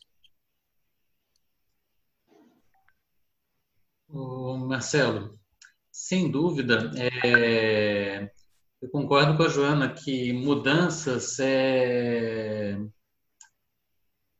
algumas mudanças vieram para ficar, né? Então essa ideia do, do novo normal é o que se impõe agora, né? Então é... existe uma incerteza muito grande em relação aos programas de residência do que vai ser daqui para frente, ou seja, o residente foi realmente penalizado em seu aprendizado, a residência vai ter uma compensação pós, pode acontecer, né? Depende do é, essa avaliação vai ter que ser vista mês a mês, vai ter que ser vista ao fim de cada grande período de avaliação, porque se por um lado existe uma perda em alguns ambulatórios, existe uma perda de alguma rotina, existe uma perda na diversidade dos casos, porque a UTI acaba se direcionando muito ao, ao respiratório. Por outro lado, existe um ganho é, de manejo de respirador. Todo mundo, todo residente, ele sabe lidar agora com a SARA, e, e, é bem diferente da situação que nós enfrentamos há 11 anos atrás com a, o H1N1. O H1N1 ele trouxe um impacto e uma discussão muito grande, mas é, não foi um efeito tão avassalador quanto esse ano. A mortalidade desse ano foi muito grande, o vírus se espalha muito, então, assim, tudo isso acabou tomando em uma cena todo o espaço que a gente tem. Agora, qual que é o impacto disso para os alunos, para o residente? A gente ainda vai avaliar. Existe a perda, existe o ganho. Essa perda poderá ser recuperada nos próximos meses? Quando tudo normalizar, é claro que a gente não vai voltar ao que a gente era anteriormente. Estamos um passo né, adiante, né? Mas quando isso normalizar, o que a gente vai conseguir recuperar de ambulatório? As discussões serão mais ricas? Então, realmente a gente não sabe. Em relação aos alunos, realmente eu não estou a par, embora eu receba os alunos aqui no, no hospital, eu não, tô, não estou a par dos direcionamentos da faculdade e do planejamento da faculdade. Lá eu atuo como professor mas alguns direcionamentos, alguns direcionamentos ainda estão por vir oficialmente, então isso seria realmente passado melhor na figura do Dr. Joaquim, que infelizmente parece que não, não vai poder mesmo chegar para participar, né? Mas assim existem alguns cuidados especiais com os alunos aqui. Os alunos não são isso do ponto de vista do hospital, não falo como faculdade, mas assim quando nós recebemos os alunos aqui, os alunos eles são integrados a todas as discussões é claro que o meu aluno ele não vai entubar o paciente ali, mas o aluno ele é convidado a participar de, de vários procedimentos onde ele realmente está de frente com, com o COVID. Então, atendimento de uma consulta, na evolução dos pacientes, eu não vou colocar é, os quatro alunos que estão de plantão no plantão noturno para entrar na sala COVID mas um dos alunos vai entrar, o treinamento, a paramentação é feita fora da sala, onde eu me visto, coloco, faço o exemplo, para que o aluno sinta essa realidade, isso vai ser incorporado. Daqui para frente, ele sempre vai ter que contar com isso, porque nós não sabemos como é que o corona vai, vai se comportar. Então, será que a nossa imunidade vai durar uns seis meses a nove meses só? Ou será que a vacina vai, vai durar tão pouco assim? De repente, a vacina vai dar uma imunidade por quatro, cinco meses? A gente não sabe. Então, isso para sempre vai ser incorporado e a gente busca trazer isso para o aluno, essa realidade, porque daqui a pouco eles vão estar tá aí, talvez até cuidando da gente, vai saber. Né? É, então. E a situação dos demais? Quem quer expor a situação dos seus residentes? Acho que a dúvida que fica mais forte é a questão, né, para o próprio residente hoje, e aí, meu, eu vou me formar mesmo no fim do ano, minha residência vai ser ampliada, o pessoal que está no sexto ano, então, quando eu prestar a prova de residência, vai estar tá lá minha vaga em março ou não? Vou ter que esperar aquele colega terminar a formação dele para assumir? É, vai ter dois R1 ou vão ter dois R4? Enfim, queria ouvir a opinião de, dos demais aí com seus próprios serviços. O Marcelo, é, a gente também lá no Veracruz a gente tem alguns programas de residência e a gente tem uma parceria também com a, com a Mandic, com, com o internato, é, obviamente, os programas estão continuando, né? Vão dar seguimento. A gente não tem todas essas essas respostas ainda, mas eu até queria aí perguntar para o André e para a Joana, é, os órgãos assim de representação estudantil, né? Qual é o posicionamento deles? Como ter sido essa interface assim que eu vejo por mim?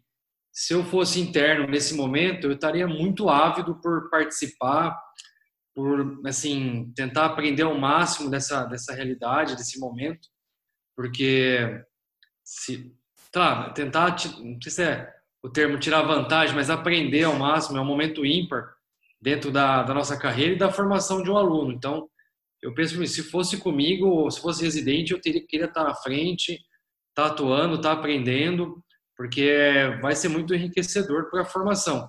Como o Flávio muito bem colocou, perde por um lado, mas vai ganhar muito por outro, né? Você não querendo ou não está vivendo um momento histórico dentro da sua formação acadêmica. Então é um campo de aprendizado muito vasto de de vivência, né? Porque eu acho que a, na universidade é tão importante quanto aprender a teoria, ali a prática, a técnica, essa vivência tão ímpar e você poder estar ali junto com seus mestres, enfim, dando um apoio. Então eu queria ver o que vocês têm sentido ali dos dos alunos nesse sobre essa nova demanda, essa nova realidade? Eu posso dizer assim, pela faculdade é bastante heterogêneo, porque tem uma parte dos alunos aí, uns 30%, até um pouco mais, que estão com essa com esse sentimento que você colocou, né, de querer participar e tudo, né? Agora tem, tem uns 30 que ficam meio no meio. Tem os outros 30 também, acho que é um terço, um terço e um terço, que fica querendo fugir como se fosse o pior problema do planeta. Realmente é um problema muito sério, mas eu acho que como profissional de saúde a gente tem que ter uma postura um pouco diferente, né? Mas é heterogêneo, bastante heterogêneo. Ninguém é neutro, é poucos são neutros assim, né? A maioria tem uma resposta ou de aceitação ou de eu, eu queria opinar, pedir para o Marcelo eu sou o mais velho de todos que está aqui e talvez o mais velho docente do que está aqui. Mais a doença. Muito pelo contrário, a gente tem que é, redobrar os cuidados. E sobre esse assunto, a gente vai conversar com o médico. Alguém, alguém abriu algum rádio aí, alguma televisão. É, eu, eu sou professor da Unicamp desde 1979 e eu fui aluno de internato e residente na epidemia da meningite. Uh, o Murilo sabe que aquele predinho no meio da Santa Casa foi construída para enfrentar a epidemia da meningite. A epidemia da meningite durou três anos ou mais. O Rogerinho sabe melhor essa história do que eu. Mas eu concordo com o que vocês estão falando. Eu, eu sempre acho que a nossa profissão é um tripé entre arte, ofício e ciência. Arte, ofício e ciência. A arte médica se aprende na faculdade. Quer dizer, é fisiopatologia, é o que você tem que saber raciocinar em cima de sinais, sintomas, etc. Ofício é residência médica. O obstetra tem que saber fazer parte, cirurgião tem que saber operar, oftalmologista, e depois a ciência nos acompanha a vida inteira. Isso em, em é, vamos dizer, numa questão de normalidade. Numa questão de excepcionalidade como essa, eu, eu tenho uma filha residente e eu sempre dizia para ela no, no, na época do internato, se algum colega teu não quiser dar plantão, dá plantão que você vai aprender alguma coisa naquele dia. Então, é, esse espírito do aluno, de querer ser muito aluno, muito protegido, a gente passando a mão demais no residente, no aluno, eu acho que não ajuda a formar a personalidade do médico. Quer dizer, toda a história da residência, vocês já leram, tem livros interessantíssimos que contam isso, né? Talvez o, o mais recente é o Imperador de Todos os Males, que conta muito bem essa história da residência médica. É, mostra que estas situações extremamente aflitivas, extremamente desconfortáveis à vida habitual, etc., são os melhores momentos de aprendizado. É, talvez não do aprendizado cognitivo, não é leitura de artigo e essa erudição de casca aí que todo mundo quer ter e quer mostrar toda hora. Não é isso. Nós estamos falando em nós estamos falando de, de atitude, de personalidade, de compromisso público, de participação, quer dizer, eu acho que a gente teria que vender um pouco isso aos nossos alunos de internato. Já o internato é quase médico, ele não, ele já pode entrar nesse E os residentes me incomoda demais ter uma postura muito uh, paternalista, porque eles são profissionais e, e vou dizer, este momento eles nunca mais vão esquecer na vida, nunca mais essa esse aprendizado deste momento vai servir para a vida inteira como como atitude, como como é, enfim, como formação global do indivíduo, do profissional, quer dizer. Então eu eu eu acho que a gente fica querendo picar demais as coisas, a gente fica querendo ensinar demais as coisas. Né? Não é essa a forma de formar um médico. O médico um pouco tem que ser jogado um pouco no fogo, claro, ao lado de outro, mais sênior, mais é, protegido, mais orientado, etc. No passado não era tanto assim, não. No passado a gente ia para o pau e, e, e não tinha muita então, eu, eu, eu pessoalmente acho que a gente deve passar essa imagem para o nosso colega. Nós precisamos de você. Nós precisamos de toda a força de trabalho hoje. Nós precisamos do jovem médico nesse jogo. Nós precisamos, por que não, do internato em determinadas circunstâncias, é claro. Não precisa ir para UTI, não precisa entubar, não precisa. Mas por que não no ambulatório? Por que não no, no na UBS fazendo esse tipo de, então, eu, eu, eu não perderia, se eu fosse um jovem médico, jamais a oportunidade de participar ativamente disso, porque isso traz um, um ganho de vida enorme.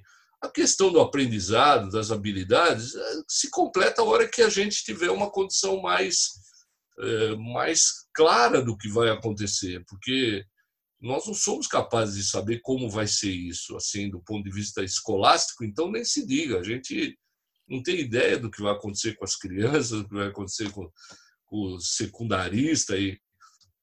mas em relação a, ao, ao internato e ao jovem médico, eu não tenho a menor dúvida de que eles deveriam aproveitar, isso deveria ser incorporado ao currículo, independente de qualquer coisa, porque nós estamos falando de um, de uma doença onde tudo é possível de aprender, até hematologia.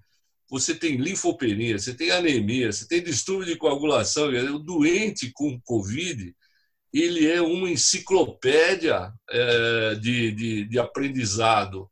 Ele mexe com um monte de vias, seja na área hormonal, seja na área da coagulação, seja na área. É, é um, é um aprendizado sobre imunidade. Você vai aprender imunidade natural, depois você primária. Então, eu, não, eu realmente não, não, acho que a gente deveria artificializar demais isso. E é, a gente deveria um pouco dizer para eles com todas as letras: olha, você entenda que você ou, ou você é quase um médico e aí você já é médico, não tem conversa, ou você já é médico e aí não pode fugir das responsabilidades sociais. A sociedade investe muito em nós médicos para chegar na hora em que a sociedade precisa de você, você pula fora, diz não, é, não, não tem. Quanto que a sociedade investe para formar um profissional? Seja a sociedade eh, como um todo, como é o caso da Unicamp, que é gratuita, como no caso da São Leopoldo, que é paga, ou a PUC, que também é paga. Alguém está pagando, a sociedade está pagando. Então, nesta hora, e, e, e aqui, gente, eu não estou falando só do médico, não. Estou falando dos outros profissionais de saúde também. Isso vale para mim, para o enfermeiro, vale para o fisioterapeuta, vale para o farmacêutico, é hora da saúde. Nós estamos saindo muito fortalecidos. Outro dia teve uma pesquisa, acho que foi do Datafolha, mostrando que o médico é o profissional de maior credibilidade para a população brasileira. E é claro que isso foi feito no meio da pandemia. Talvez se fosse feito fora da pandemia, não, não seria isso. Mas, de qualquer maneira, está todo mundo olhando para nós, está todo mundo olhando para o SUS, está todo mundo olhando, enfim.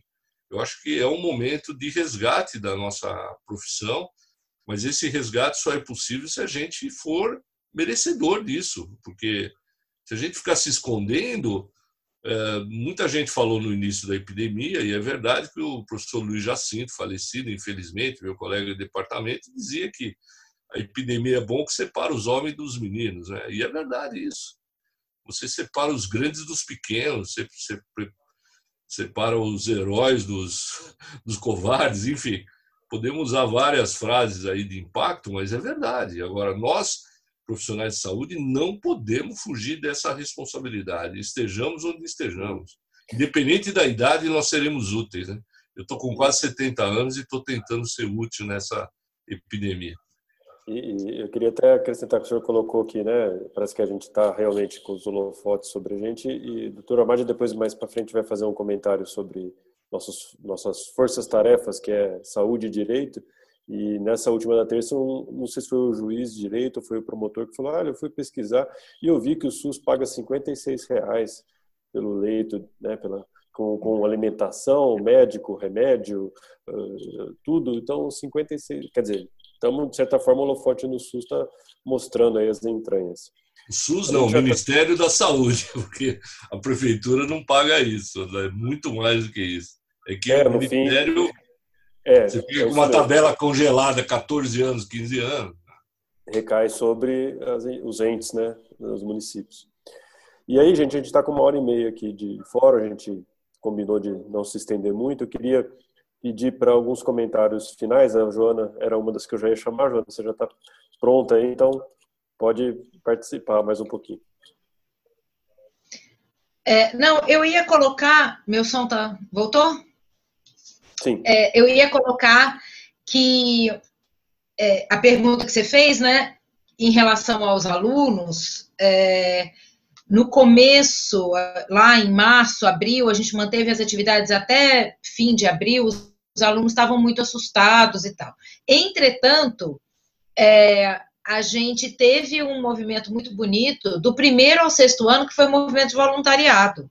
Então, os alunos, no dia seguinte que suspenderam as aulas, os alunos já estavam começando com atividade de voluntariado, eles ficaram nas tendas quando estava aqui na frente do HC, é, eles foram na vacinação de gripe nas UBSs ajudar, vacinar, organizar fila e tal. E a gente fez um projeto muito interessante que chama Telesaúde, é, Covid, né? Que é um sistema de orientação que a gente trabalha com 20 alunos por dia em turnos para eles atenderem. Tem um número que agora a gente passou para um 0800 e os alunos, eu coordeno esse projeto, mas os alunos que se organizaram, quando eu vi, eu tinha quase 200 alunos é, motivados para fazer alguma coisa, e essa foi uma ideia que, inclusive, o professor Gustavo Fraga, do Trauma, teve, ajudou e, e ajudou a, a, idealizar todo esse projeto, e o que, que gente, aí os professores mais velhos que estavam se afastando com comorbidade também pularam e falaram não a gente pode ajudar se é remoto a gente consegue ajudar. Então a gente montou esse projeto que já está chegando a quase 3 mil atendimentos que é de orientação não é consulta obviamente mas os alunos eles ficam supervisionados a gente tem turno de professor supervisionando. E o mais bonito esses alunos é, a gente montou um know-how e eles foram atrás das universidades lá no começo, quando Manaus estava caindo, é, é, de, de, o sistema de saúde estava caindo, eles contactaram Manaus, contactaram Belém, contactaram Fortaleza, e agora a gente passou esse trabalho para o Brasil inteiro. A gente tem mais de 15 faculdades que estão replicando esse trabalho. Então, eu acho que é, eu ainda tenho uma alegria, lógico, não são todos, tem uns que querem sair correndo, mas, por exemplo, quando a gente deu a opção para eles voltarem no sexto ano, ou se algum não quisesse voltar, atrasar a formatura e ficar em ensino remoto, a gente teve apenas um aluno que não quis voltar por problema de, de saúde, que não era indicado voltar. Todos os outros alunos quiseram voltar para os campos de prática para atuar é, é um momento realmente de epidemias e de extremos, a gente vê a diferença das pessoas. É, obviamente não é completamente homogêneo, mas a gente pode colocar que sim, o, a gente teve um, um movimento estudantil bastante engajado em tentar ajudar das formas que foram possíveis. E terceiro, segundo, terceiro ano, eles foram lá ajudar a fazer fila no posto de saúde para vacinar os idosos mas cada um, cada grupo de alunos foi buscar uma forma de ajuda e continuam fazendo esse voluntariando. Então, eu acho que isso é muito interessante e deixa a gente feliz de saber que o médico que a gente vai formar tem um compromisso social. É, e para concluir, em relação à, formação, é, algumas coisas a gente vai, é, quer dizer, eu vou, eu fico pensando que eu vou ter que ter um currículo novo para cada ano. Então, o primeiro ano não teve aula de anatomia prática, a gente tem que colocar isso no segundo ano e assim por diante. Duas atenções eu acho que são muito, muito importantes e é, provavelmente esse não é um problema para a universidade privada ou para Leopoldo Mandic, mas para a gente, a questão do ensino remoto, ele precisa ter o, o acesso, quer dizer, o, o, aluno com dificuldade de acesso, com internet ruim, com computador compartilhado, esse aluno teve um problema, a gente conseguiu, através da reitoria, mandar é, tablet, chip, enfim, que esse aluno, é, a gente vai ter que ter essa atenção quando a gente retomar no novo normal, que a gente não vai ter o mesmo normal de antes, mas que é, a gente teve muita atenção para que isso não fosse uma forma de desigualdade no ensino remoto. Mas, mesmo assim, mesmo tentando ter o acesso, de, equalizar o acesso, ainda pode ocorrer algum, algum problema e a gente vai ter que, no retorno, trabalhar, óbvio, com todas as precauções, tudo isso que o André já falou, a gente também está trabalhando com isso, mas com um olhar atento para que aluno que é esse que ficou no remoto, quer dizer, a chance de ser muito mais heterogênea é, ma é maior, né? E na questão do internato é isso, a gente vai estar tá formando, garantindo o essencial para o bom médico, mas vai estar tá formando um médico dentro, no, no melhor dentro do possível, né? E eu acho que os residentes também, quem está no começo é mais fácil, quem está no final, a grande preocupação é garantir que o essencial esteja com eles. E a gente, por enquanto, tem acreditado que a, o atendimento ao Covid faz parte desse essencial para eles se formarem. Mas, enfim, estou à disposição aí, se tiver mais algum, alguma pergunta, alguma coisa, estou à disposição. Legal. Alguém quer fazer mais algum comentário? Não, eu vou chamar o doutor Marcelo, eu queria fazer, Marcelo Murilo, Murilo queria fazer fala. um comentário, inclusive aproveitando a fala aí do secretário e a Fátima presente, onde nós fizemos residência, né, Fátima, na Santa Casa, e é o seguinte, o que eu vejo em todas essas falas. Uma coisa muito importante: sem um SUS, não existe residência médica. Eu acredito que essa pandemia, e eu não sei quanto tempo, como vocês estão falando aí, vai durar. É, não tem uma segunda, não tem uma terceira, tem uma primeira onda. Quanto tempo essa onda vai se estender? Então, o SUS vai ser muito importante. E eu vejo o seguinte em relação ao ensino. Ah, nós sabemos um grande número de faculdades abertas nos últimos anos, né? Só que cada aluno tem mais ou menos uma relação para cada estudante, cada abertura de vaga, você tem que ter pelo menos cinco leitos de SUS disponível, né? Para, durante a sua formação, ter uma boa formação, etc. Muito bem. Hoje, pelos números que nós lemos recentemente, nós temos aproximadamente se formando no Brasil próximo de 19 mil médicos. E nós temos 12 mil vagas de residência médica. Então já temos aí um engarrafamento muito grande. E a projeção para 2025 é formarmos 25 mil médicos e esse número de vagas tem que aumentar. E só tem uma maneira de aumentar, fortalecendo quem? Quem deu todo esse subsídio, esse esteio ao acolhimento a todo o Brasil, que é essa capilaridade muito grande chamada Sistema Único de Saúde.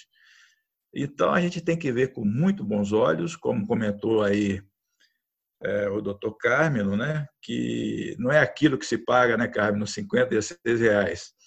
Nós recebemos uma importância muito maior que isso, porque se não fosse assim, não teríamos o Sistema Único de Saúde na Santa Casa. Seria impossível até porque nós temos há mais de 14 anos um, um sistema que não é reajustado, mas cabe ao Estado e muito mais ao município, muito mais ao secretário aí, né, estabelecer pelo menos um equilíbrio econômico-financeiro para que você dê um bom atendimento aos que mais necessitam, né?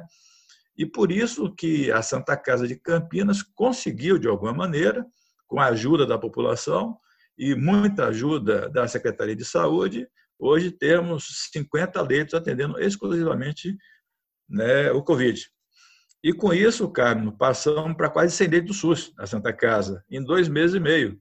Então, foi um trabalho muito difícil, mas sem a ajuda de toda uma população e sem essa visão né, de crescimento sustentável e uma resposta muito favorável em todos os segmentos, e também de toda a sociedade brasileira, eu estou falando da pessoa física ou da pessoa jurídica, não teríamos essa resposta, eu digo assim, mesmo com mais de 90 mil mortos, né, como temos hoje na cidade de Campinas.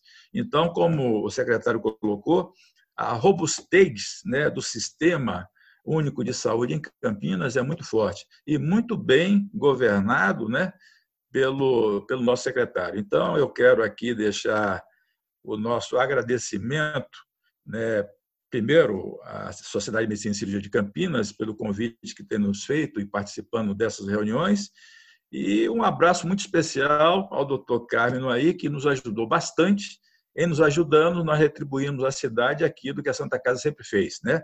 ajudar os mais necessitados. Muito obrigado a todos aí. Marcelo, dá licença, eu queria colocar, pode falar. Algumas, alguma, fazer algumas considerações. É, falou-se hoje de volta às aulas né, de, de, ensino. Eu queria fazer uma grande, já uma divisão grande. Fala-se ensino superior e falou-se mais do ensino médico. O ensino médico, acho que todos já falaram, não tem dúvida. Os interno tem, tem que, e residente mais ainda, tem que participar. Eles só vão se engrandecer com isso. Não, acho que a voz corrente não, não tem dúvida. Dentre os cursos superiores, tem alguns que o ensino à distância fica mais fácil de fazer e outros que não, que precisa de laboratório, precisa ser presencial. Mas a grande diferença que eu quero voltar a colocar aqui, já no final da reunião, é não o ensino superior, as crianças. É, até o Carmen colocou no começo da fala dele que as crianças, que ele acha que um ano não ia perder, eu acho que é, é completamente diferente. É, o ensino superior e, e, e, o ensino primário das crianças. Né? Então, eu acho que é, aí nós temos que a responsabilidade é bem maior, porque o, falar com um adulto é uma coisa, criança não entende, você sabe que se contaminam mesmo. É, a, a, dificuldade é maior, o risco é maior. Então, eu acho que são duas visões aí que nós temos que ter em mente. Né? Uma, no ensino superior, falou-se mais no ensino médio, mas não vamos esquecer das crianças, que eu acho que a dificuldade maior, nós estamos falando em Covid, contaminação, em síndrome respiratória aguda grave, Aliás, as síndromes respiratórias estão com incidência baixa, porque as crianças não estão indo na aula, não estão se contaminando. Tá? Baixou muito. Eu sou torrino, imagina. Criança diminuiu bastante os problemas, congestões, disfunção tubária, otite média crônica. O negócio está tá calmo. Mas seria isso que eu queria colocar. E lembrar, nós temos feito, como você lembrou, essa força-tarefa médico-jurídica, e realmente tem sido muito útil. A visão, nessa última terça-feira, nós tivemos um promotor, doutor Vidal e doutor Torrano, que é o chefe do, do fórum, e eles trouxeram considerações que a gente nunca imaginou. Por que, que aumentaram os preços? Eles foi muito interessante. Está gravado no YouTube, quem quiser ver.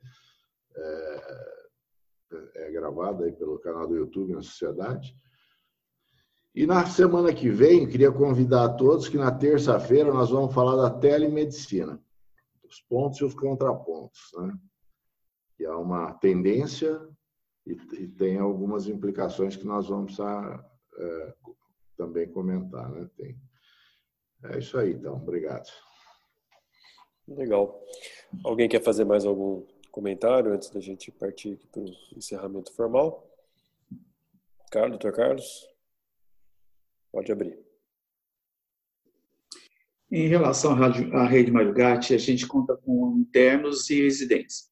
Os internos são da Sanopol do Mandic, o André já, já explicou como foi a dinâmica da férias, depois o retorno e o ajuste desse retorno. Em relação aos nossos residentes, eles cumpriram a carga horária de trabalho deles perfeitamente, todos se envolveram no tratamento, se envolveram nas áreas Covid, nas áreas não Covid, e se prontificaram para colaborar no que foi necessário. Os residentes das áreas cirúrgicas que sofreram um pouco mais, porque essas áreas tiveram as suas atividades bem diminuídas. Cirurgias eletivas foram prejudicadas nesse momento, apesar de continuarem operando bastante ortopedia, oncologia, vascular, mas mais na área da urgência. Mas houve assim, uma, uma integração muito grande da residência médica com assistência COVID e uma colaboração perfeita do grupo, não teve problema.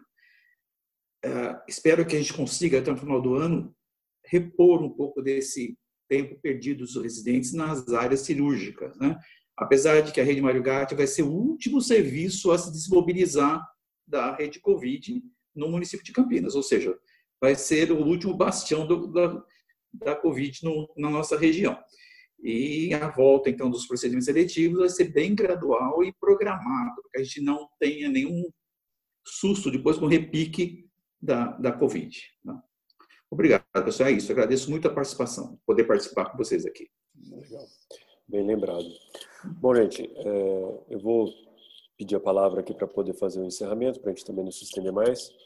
Uh, acho que retomo o que eu falei no meio, de que, nossa, parafraseando de novo o Dr. Carmen, nossa responsabilidade nesse momento só aumenta de garantir que todos estejam conscientizados, educados, para esse momento agora de reabertura não virar um problema maior. Né? Então, contamos com a colaboração da população, né, individualmente e coletivamente. Para isso, até aqui no final, a gente vai publicar um novo protocolo que a Sociedade de Medicina é, lançou essa semana, com a ajuda do núcleo médico de Covid, do qual, do qual quase todos vocês aqui já fazem parte, que é o de comportamento dentro do transporte coletivo, que é um grande preocupação, pode se tornar um grande vetor aí da Covid. Então a gente reuniu aí a opinião de várias pessoas para sair o melhor documento possível, jogando um pouco da responsabilidade sobre o próprio usuário, um pouco sobre é, o, o, quem administra o transporte, um pouco sobre cada, cada um dos envolvidos. Todo mundo vai ter que né, ter sua cota de, de participação nessa. Não vai ser mais igual andar de ônibus também, como era antigamente. A gente vai publicar aqui no final só para serviços de informação. E chamar a atenção de vocês e já, já convidá-los. Semana que vem a gente está com o tema já mais redondinho, imunidade e imunizações. Então, para isso, a gente vai ter aqui a presença do nosso departamento de, de imunologia, né, Dr. Condino, Dr. Pinho, que fazem parte, e Dr. Chico Aoki, que está coordenando o, a pesquisa com a vacina chinesa que está sendo uh, usada em voluntários no HC da Unicamp, também confirmou a disponibilidade. Então, a gente vai falar um pouquinho sobre essa questão de imunidade e imunizações, tá bom? Então, todos vocês já fiquem convidados. Agradeço mais uma vez a, a presença de todos. Vou passar a palavra para a doutora Fátima poder fazer o encerramento final aqui da nossa reunião. Boa noite. Bom, agradeço a presença de todos mais uma vez. Bem-vinda, Joana, coincidência do nosso nome, né, Joana Bastos. E é, fico muito feliz com a taxa de, de letalidade da cidade, né? O doutor Carmen colocou de 3,9, acho que é uma vitória né, para a nossa região. E, e o doutor Carlos colocou também da, da não ter nenhum óbito em gestante com esse escândalo, né, para mim, que saiu que o Brasil é o maior é, lugar que teve no mundo de morte em gestante, muito triste. E a gente não tem nenhum aqui. Isso é, é, eu acho que faz parte desse momento único de a gente estar junto e um colaborando com o outro, e sob a maestria né, do nosso Carmen. É, e eu acho que é um momento único mesmo, que a gente, nós estamos construindo a história, né, momento. É, Murilo lembrou da nossa residência, nós temos residência junto, é, quando o Irmãos Penteados de Santa Casa era junto, com a Unicamp, faz tempo, né? É, eu acho que aquele tempo a gente não tinha regras tão rígidas com horários de residência, então a gente não cumpria nada, não. A gente queria ver um caso, a gente ficava até de noite, não ia embora, não tinha horário de almoço. E acho que isso era muito interessante. E hoje os, os alunos, às vezes, estão limitados que a gente impõe a eles, ou talvez as regras, e os residentes, principalmente, acabam. Eu já vi residente que saiu do campo meio-dia porque ia almoçar, né? Então, acho que é, essas coisas não, não são boas para o crescimento, nem, nem para aprendizado. Acho que se ficar vendo um caso, a evolução dele, e nesse caso nosso, a pandemia, é uma coisa ímpar, que nunca mais vai acontecer, né? Então, é uma experiência grande, né, dinâmica, e acho que os, os que podem participar, esse, esse exemplo da Unicamp foi muito, desse teleatendimento, foi muito bom. Então, acho que é isso que a gente tem que empregar para os nossos nossos alunos, as pessoas que a gente convive, para esse crescimento do médico também, desse lado humano também do nosso médico. E eu gostaria, então, de agradecer mais uma vez a presença de quem nos ficou assistindo com a gente até agora e a presença de todos vocês, e já convidando para o 11º Fórum, semana que vem, e eu prometo aqui, como alguém já falou, é, quando tudo isso acabar, nós vamos fazer um jantar com vinho, para a gente poder presencialmente conversar bastante. Já que a gente se vê toda semana, nós vamos sentir saudade. Bom, boa noite a todos e obrigada da presença mais uma vez. Boa noite, Tchau. Fátima. Boa noite a todos. Noite. Abraço a todos. Boa noite. Obrigado, um abraço.